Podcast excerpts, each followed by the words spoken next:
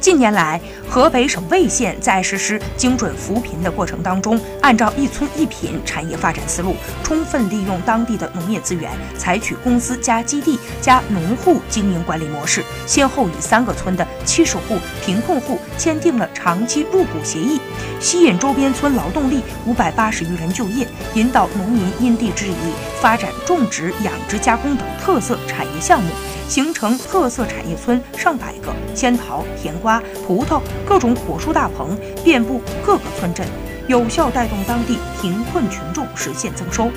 以后西营为例，全村一百五十户中一百四十户种植大棚蔬菜，年人均纯收入由过去不足两千元升至五千多元，成为全县大棚种植样板村。